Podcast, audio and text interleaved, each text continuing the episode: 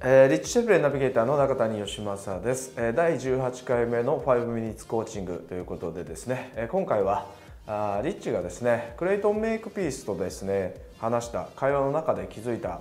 ことを共有してくれています、え、クレイトンメイクピースというのはご存知ない方も多いかもしれませんがあ今既存のセールスコピーライターの中でですね、え、現役のコピーライターの中で世界ナンバーワンのライライターと呼ばれている人です。え、実質その報酬でもですね金融業界をメインにやっておられる人なんですけれども1社からのロイヤリティが8億円とかですね、え、健康産業のニュースレターなんかをですね1万人しかいなかったところを12万人まで伸ばしたりとかですね、え、数々の実績を出している現役のコピーライターです。でそのクレイトンからですね、え、聞いたたったの 4, つのステップを踏むだけでですね非常にロジックで、え反応が取れる成果の上がるですね、えライティングができるということをこの動画で共有してくれてます。えー、煽ったコピーとかですねロジックのないコピーというものがですね今現存で日本でもですね結構ある中でですねあなたのコピーライティングとかですね、えー、マーケティングのですね手法を劇的に変えてしまう可能性があるロジックになると思います。それではどうぞ。こんにちは、リッチ・シェフレンです。またシガバーに来ています。昨日、 informal logic について質問がありました。 informal logic でマーケティングを強化できると私が言ったということをして、おすすめの本を教えてほしいと言われました。今、自宅ではないので、書棚からおすすめの本を取り出すというわけにはいきません。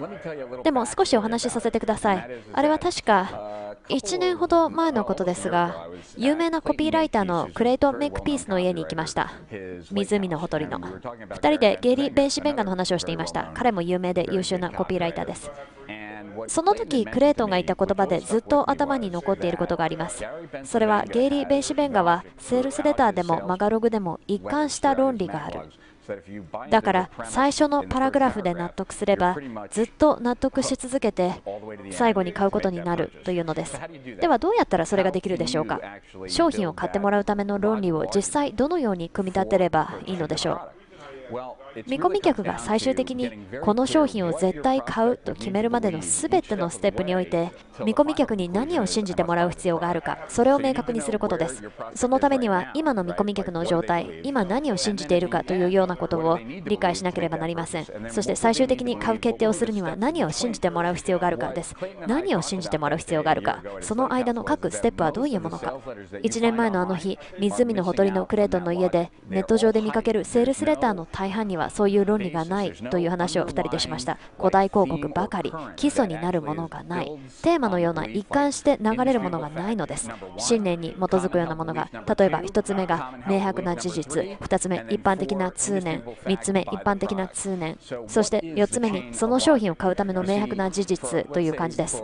論理の連鎖とは何でしょう？例えば私たちの商品にビジネスグロースシステムがありますが、そのメインテーマ、何であれ、マーケティングをするときの私たちのテーマは、チャンス追求型の起業家は失敗し、戦略的な起業家は成功するです。そこでそのことを見込み客に信じてもらうには、チャンス追求型の起業家は失敗するということを一点の疑いもなく証明する論理を実際に構築しなければなりません。そのことを証明したら、次は戦略的な起業家は成功するということを証明するのです。こうしたステップがマーケティングプロセスの一部として、セールスプロセスの一部として必ず必要です。こういうステップがなければ古代広告に頼らざるを得ません。古代広告ではあるところで必ず行き詰まり、本来はベストな顧客になるような人たちをおそらくうんざりさせることになるでしょう。では、どういうステップでしょうか？見込み客の心の中の会話を想像して、見込み客が現在の状況からあなたの顧客になるには、見込み客に何を信じてもらわなければならないでしょうか？それを明確にできなければ問題です。今、それをはっきりさせた方がいいでしょう。そして、ステップ1、ステップ2、ステップ3、そして最後の商品の購入までの各ステップで、見込み客に何を信じてもらわなければいけないかを考えます。では考えてみてください。再来週はインフォーマルロジックについての本をいくつかご紹介します。このプロセスを始めようと思った人にとても役に立つ本をね。ではまた再来週、大きな利益とその向こう側へ、シェフネでした。えー、いかがでしたでしょうか？えー、あなたのコピーとかですね、まあ、あなたのパートナーさんが書いたコピーはですねこの4つのステップっていうのをしっかり踏んでいましたでしょうか、えー、1つ目はですね明白な事実2つ目は一般的な通念。そして3つ目にも一般的な通念。で4つ目はあなたの商品を買う明確な事実ですよね。この4つのステップを踏むだけで今まで使っていたセールスページセールスレターよりですね効果的なものが作れると思います。で僕自身もあんまりこういったですねセールスページこのロジックで作られたセールスページっていうのを見たことがあまりないのでですねえ必ずこのステップを踏んで、えー、コピーライターさんですね使っておられる方だったらコピーライターさんに依頼するなり、えー、自分自身が書いてみるなりしてみてはいかがでしょうか。でまずはですねあなたのクライアントとかですね見込み顧客のですね、えー、信念何を信じているかということを知ることから始めないといけませんのでまずはそこをリサーチしてこの4つのステップにはめていくということをしてみてはいかがでしょうか。それではまた。